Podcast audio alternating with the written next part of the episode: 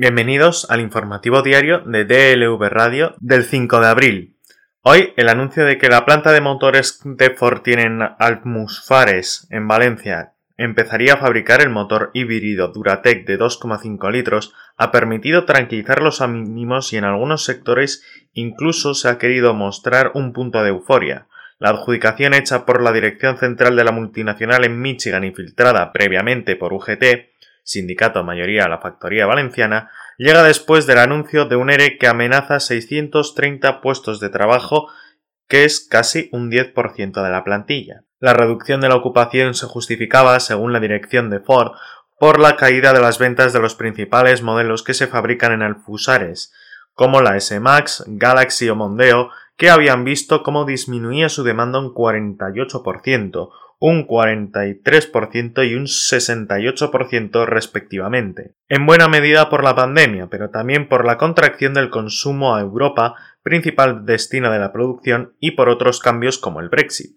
una situación que obligaría a reducir la producción de forma estructural. La edad media de la plantilla, con muy pocos trabajadores por encima de los 57 años a causa de la política de jubilaciones anticipadas de los últimos años, hace prever, además, un proceso de despidos traumáticos. El anuncio del ERE hizo saltar todas las alarmas al ser la empresa privada más grande de Valencia que concentra por sí sola entre el 20 y 25% de las exportaciones, además de hacer detractor de un sector que suma más de 20.000 trabajadores en industria auxiliar.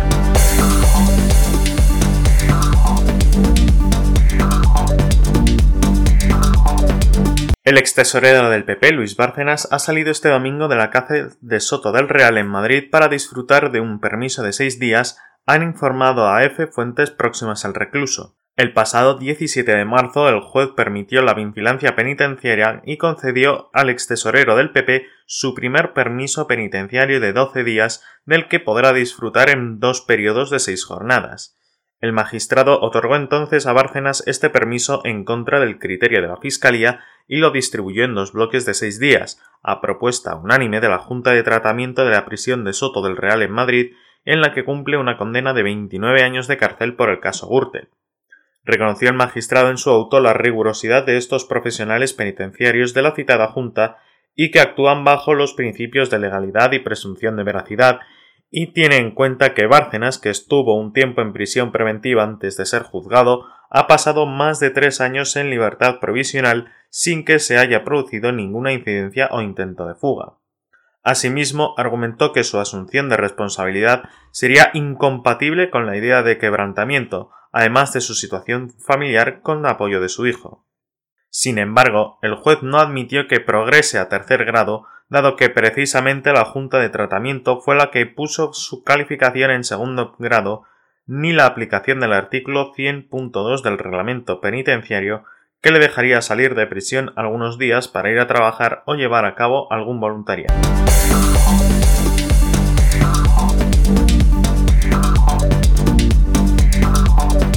La candidata del PP, Isabel Díaz Ayuso, ganaría las elecciones autonómicas del 4 de mayo pero no llegaría a la mayoría absoluta con Vox, según el CIS. El barómetro pronostica un empate a 68 escaños entre izquierda y derecha a uno de la mayoría absoluta, por lo que no permitiría formar gobierno. Ciudadanos, con Edmundo Val como candidato, se quedaría fuera de la Asamblea al no alcanzar el 5% de la estimación de voto.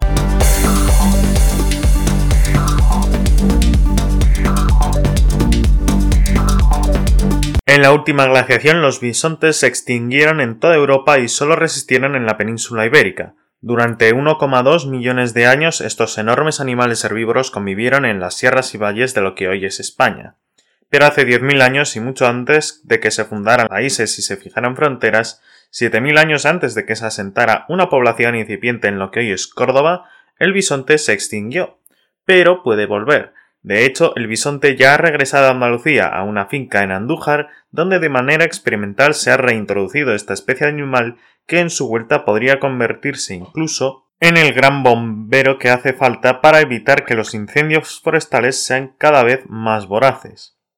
Fernando Morán es un veterinario natural de Asturias y responsable del Centro del Bisonte Europeo en España, desde el año 2009 lidera un proyecto que ha logrado que en estos años hayan nacido en España 52 bisontes, y que poco a poco se vayan creando núcleos de población de esta especie declarada en peligro de extinción por todo el país. Ahora mismo en España hay unos 150 bisontes repartidos en unos 35 centros de cría. El año pasado, en una dehesa de mil hectáreas de Andújar, se introdujo un grupo de bisontes, y una vez se evalúe este proyecto de un año de duración, está previsto que salgan nuevas fincas en las que reintroducir esta especie. Tres de ellas están en Córdoba. Una, Las Monteras, es propiedad de la Junta de Andalucía, tiene casi 6.000 hectáreas y se localiza en Villanuevas del Rey, y las otras dos están en Hornachuelo.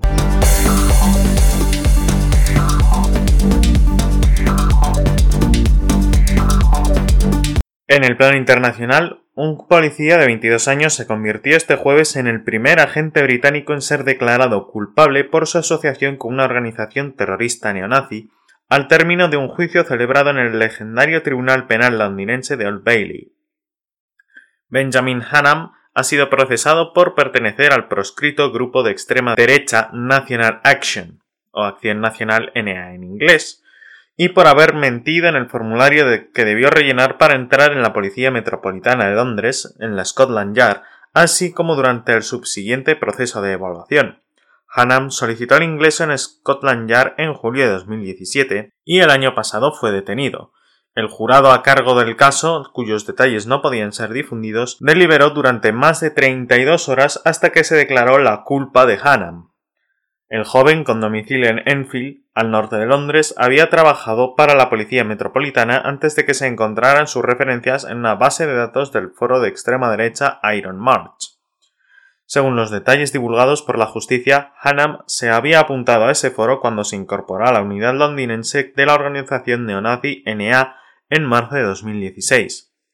Su asociación con este grupo terminó antes de que empezara a trabajar para la policía, pero fue identificado por los agentes de la lucha antiterrorista.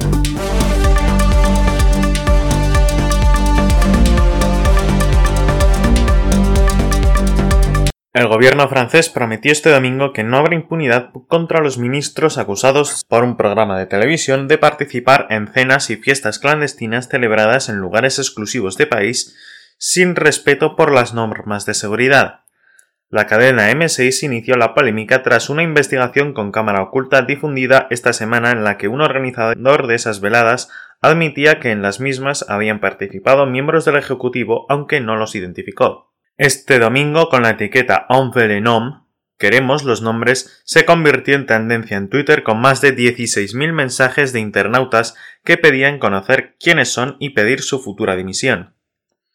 He solicitado al prefecto de la policía de París que compruebe la veracidad de los hechos para que, si son ciertos, persiga a los organizadores y a los participantes de esas cenas clandestinas, dijo también en Twitter el ministro del Interior, Gerald Darmanin. La policía contestó con otro mensaje donde señaló que se ha abierto una investigación. Por su parte, la ministra delegada de la Ciudadanía, Marlene Schiappa, añadió que si comprueba que algún integrante del Ejecutivo ha formado parte de esos encuentros, no tendrá privilegio alguno.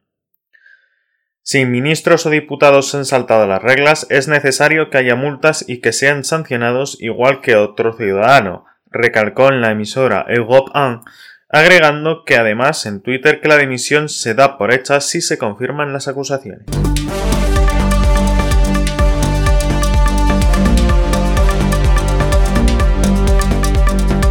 A última hora de este sábado y entrada la noche sobre el Cairo, una caravana con 22 momias reales ha desfilado por el calculado boato por las calles de la megalópolis egipcia en una ceremonia preparada durante meses por las autoridades locales para marcar el traslado de los monarcas del antiguo egipcio a un nuevo museo ubicado en el sur de la urbe.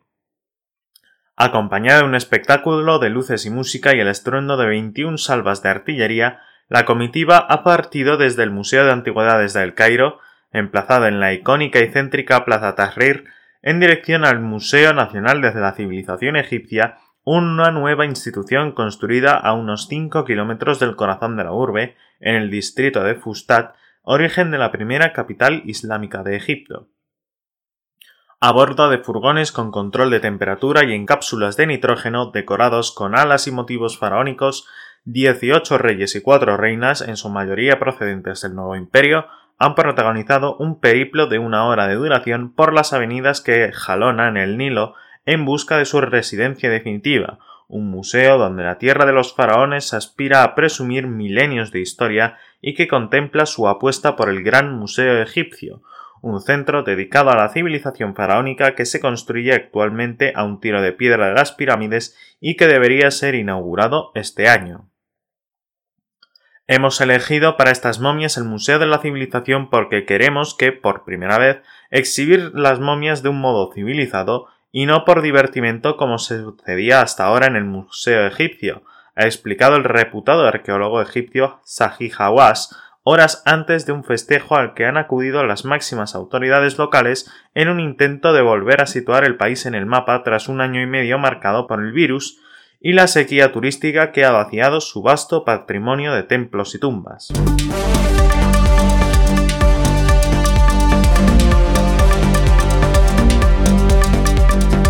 Se había rumoreado en alguna otra ocasión y finalmente es oficial. LG, uno de los fabricantes de móviles más longevos, cierra su división de smartphones en todo el mundo. La división, exponen en la compañía, ha sido aprobada hoy por su junta directiva y será efectiva el 31 de julio. Con este movimiento, LG planea centrar sus recursos en otros aspectos y áreas en crecimiento como los componentes de vehículos eléctricos, robótica e inteligencia artificial, entre otras ¿Y qué hay de los usuarios que ya tienen un móvil LG? En palabras de la empresa coreana, LG proporcionará soporte de servicio y actualizaciones de software para los clientes de los productos móviles existentes durante un periodo de tiempo que variará según la región. Según ha podido confirmar Sataka, los planes de actualizaciones no cambian tras el cierre. Cada móvil tiene su ciclo de actualizaciones y tanto los antiguos como los nuevos se seguirán actualizando como hasta ahora. Es decir, que el cierre de la división, en principio, no debería actualizar al soporte de software. De la misma forma, LG ha confirmado que seguirá habiendo servicio de postventa y pericias de repuesto y dicho de otra forma, si un usuario se compra ahora un LG Velvet y dentro de un año necesita cambiar la pantalla porque se ha roto, será posible hacerlo de forma oficial.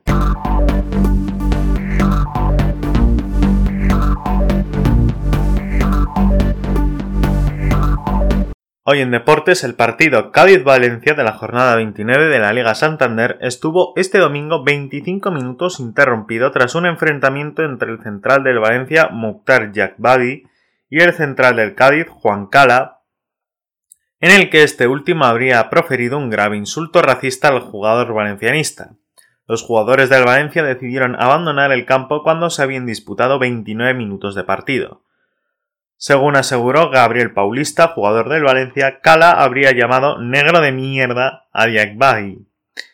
tras lo cual ambos jugadores tuvieron un enfrentamiento. Durante casi media hora de incertidumbre el partido se reanudó pero ya sin el central francés del Valencia sobre el terreno de juego al haber sido sustituido por Hugo Guillamón. Según un tuit del Valencia, fue precisamente Diak el que pidió a sus compañeros que regresaran al campo, Cala siguió jugando hasta el descanso. El propio club ha confirmado aún así que el equipo no quería regresar al terreno de juego. Sin embargo, el árbitro del partido envió un comunicado al Valencia para advertirles que si no salían al campo podrían enfrentarse a una sanción. El club en ningún momento insta a sus jugadores a volver al césped. El árbitro traslada a los jugadores las potenciales consecuencias de no volver al terreno de juego.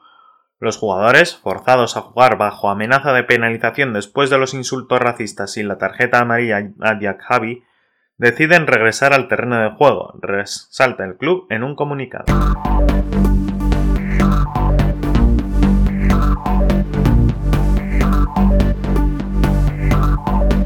y en la predicción meteorológica nuboso o cubierto en el área cantábrica con lluvias débiles y dispersas, repitiendo a partir de mediodía con una cota de nieve de unos 1000 metros. En el noroeste de Cataluña, nubosidad en aumento y chubascos en la segunda mitad del día.